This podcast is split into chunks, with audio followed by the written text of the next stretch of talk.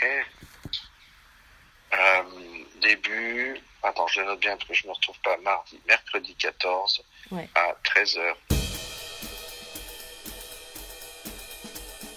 Rendez-vous avec Hubert de Malherbe.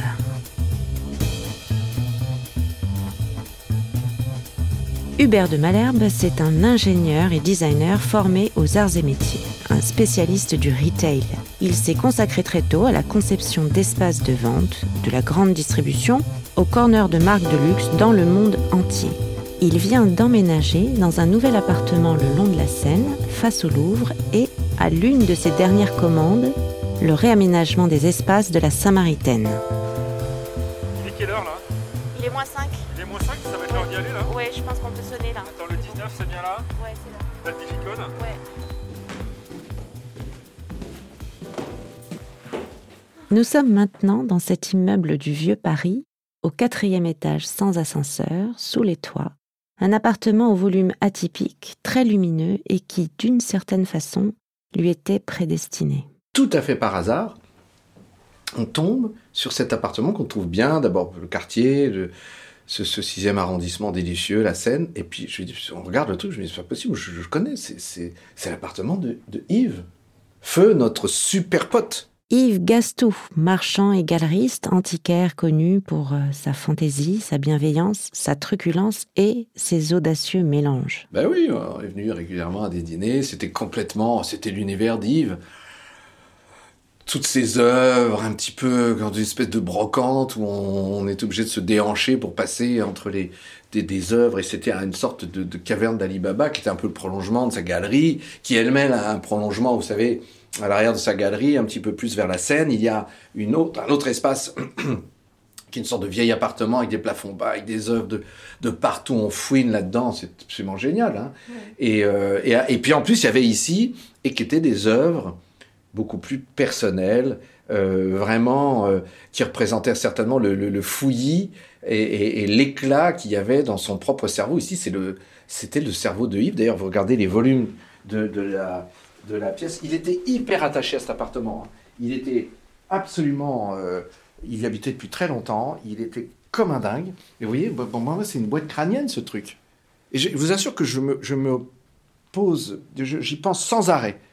Euh, et c'est tous ces meubles, ces machins là-haut, il y avait des collections de tout petits objets dans des étagères. On avait l'impression que c'était toute l'histoire du garçon qui se, de toutes ses aventures incroyables, parce qu'il a vécu euh, mille vies, euh, qui était encore présente dans son cerveau. Et, qui peuplait son cerveau, qui est cette fameuse euh, boîte crânienne avec, euh, avec ses, vides aussi de, de, son incapacité, de, de même de ce problème euh, médical qu'il avait d'une partie calcifiée de son cerveau. Comment s'approprier un lieu à ce point imprégné? Car Hubert a lui aussi un cerveau particulier qui instinctivement fait des associations. Il est synesthète. Pour lui, chaque couleur correspond à une lettre. Inconsciemment, ou je m'en suis rendu compte après, j'ai mis le jaune au nord, hein, parce qu'ici c'est, on est face au nord, et le jaune pour moi c'est la couleur du soleil. Et c'est le I, le Y. Euh, Il y a euh, le, euh, aussi le, le U qui est jaune, mais plutôt un jaune de Naples, alors que le I est un jaune un peu, un peu un jaune japonais clair. Euh, et, euh, et ces verreries, en plus j'adore les verreries, euh, en plus sa, sa transparence pour moi, cet éclat, plus le laiton sur ce, ce petit guéridon là, ce, ce commode, euh, rapporte ce soleil qu'on met au nord. Donc pour équilibrer euh, cette lumière très très forte qu'il y a de ce côté-ci avec les fortes hauteurs sous plafond. Et en fait ici, c'est euh, un peu le cervelet de, de, de, de la, tête- de- du crâne hein, de, Yves. Bon, et pareil, Oui. cette céramique-là, je sais même pas d'où ça vient, je trouve ça beau. En plus, j'oublie toujours les noms, puis je zappe. Je trouve c'est hyper beau. Et puis là, c'est comme un alphabet, tu vois Tu as toutes les couleurs dessus. À Hein chaque facette, une, diffé- Ouais. une couleur différente. Ça, c'est un T, ça, c'est un E, ça, c'est un A. Euh, non, ça, c'est plutôt un E, AI. Tu vois Parce qu'il y a un peu Oui, le A et A I, rouge, donc, le euh, I jaune, ça fait orange. tu oui. vois Ce qui m'a frappé, c'est la multitude d'objets qu'on trouve ici. Des vases et des cendriers en verre rassemblés par couleur, une desserte en béton, un mobile façon caldaire, des céramiques anciennes, des lampes qu'il a fabriquées lui-même à partir d'objets en verre encore, des sculptures étranges, des lampes de Thierry Lemaire et d'Hervé van der Straten, un tableau signé d'un artiste brésilien, une photo de Valérie Belin, une autre, jaune et bleue, de Georges Rousse, un serviteur 70s. Je suis bien dans l'antre d'un chineur compulsif qui inlassablement arpente les puces de tous les continents. Les puces, moi, je vais depuis toujours. hein. J'avais un copain, ses parents étaient antiquaires, et c'est mon super pote. euh, Tous les week-ends, on allait aux puces euh, à partir de l'âge de, de 12 ans. Donc, euh, c'est un réflexe. Si je pouvais plus aller aux puces, euh, comme en ce moment, j'ai l'impression qu'il me manque un- une jambe, hein, un peu comme à la disparition de, de Yves. Moi, je vais toujours à Vanves, Saint-Ouen. J'allais quand j'étais très jeune à Bagnolet, mais je. Et quand tu voyages, parce que tu voyages quand même beaucoup pour ton Ouais. travail, tu vas aussi dans les brocantes et les, et les, les puces, euh, que ce soit en Asie ou Ouais. ailleurs? Istanbul, Oui. fabuleux, marché aux puces. Euh, aux US, il y en a. Euh, aux alentours de New York, il y a des très bons brocs regroupés, notamment sur l'ouest. En Asie, que dalle. Un peu en Asie du Sud-Est. Euh, en Inde. euh, en Afrique du Nord. En Italie, évidemment. Euh, fabuleux. Et moi, j'adore aussi. C'est un truc, quand j'étais petit, un jour, j'ai trouvé un, casse-noix dans un prunier, chez ma grand-mère. J'adore les choses cachées, vous savez, comme les enfants qui ont, veulent découvrir des secrets, etc. Et pendant des années, ce truc m'a hanté de savoir pourquoi un, vous voyez, à cheval sur une branche, sur une fourche, il y avait un casse-noix qui est dans le prunier. Quand même génial. Je sais pas. Et, et- et, euh, j'adore les trucs qui sont super beaux et qui valent rien.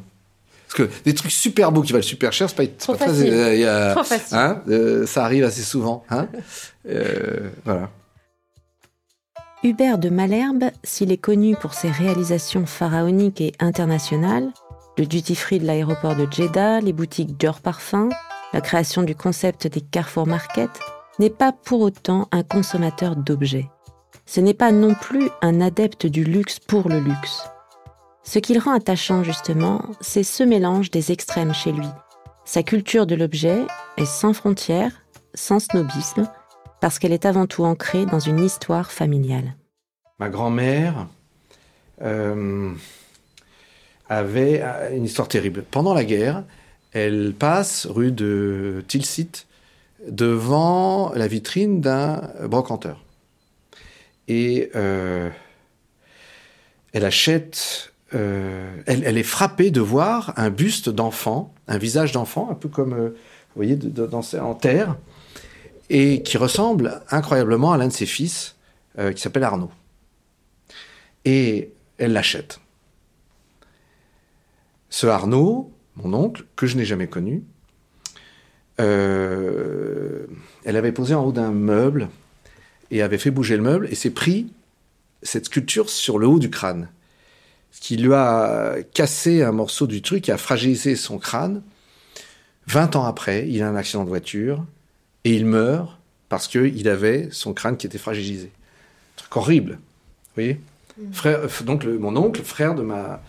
Et, elle a conservé ce, truc, je sais même pas où il est, c'est sans doute une des sœurs de ma mère qui l'a, et qui avait exactement la même teinte que ça.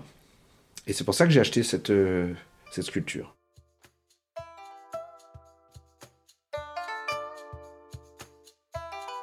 Ce n'est donc pas une affaire d'accumulation.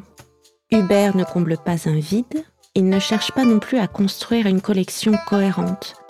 Et si l'on veut parler de patrimoine, il est plutôt sentimental. Hubert de Malherbe aime les objets pour ce qu'ils racontent, de souvenirs, d'imaginaire, les étapes d'une vie. Euh, c'est une question d'éducation, apprendre intelligemment, respecter la nature, respecter son corps. Et les objets, c'est pareil. Et la Martine euh, euh, nous l'avait glissé quand même il y a un certain temps. Euh, oui, des objets ont une âme et, peuvent influer sur la vôtre. Euh, donc, euh, pas obligatoirement s'entourer d'objets, et c'est un message que je donne à mes enfants, pas s'entourer d'objets chers. Et puis, trouver toujours quelque chose, une sensibilité à chaque objet ou un écho ou une présence ou un rappel de quelque chose d'important qui a fait votre vie, un souvenir. Oui, des objets qui ont du sens. un mort. Sans ça, sert à rien.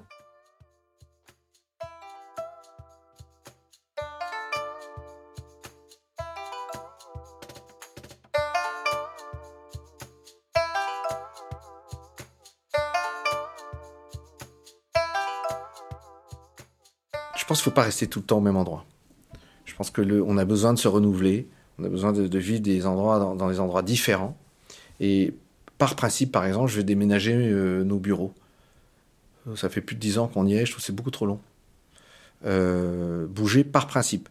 Et aussi, comme je vous disais, je- moi je suis passionné de tout, de styles différents, d'objets pour lesquels je me passionne, et après euh, je m'en lasse un peu. Et c'est aussi pour ça sans doute que j'ai besoin de bouger d'endroit. On s'attache aux gens, mais les lieux, c'est des lieux, c'est un environnement. Euh, faut pas euh, dépendant de ça. Et c'est un truc que je veux montrer à mes enfants. Chez Hubert de Malherbe, un podcast Idéat Édition produit par Vanessa Chenet, Jean-Christophe Camuset et Julien Moreau. Avril 2021.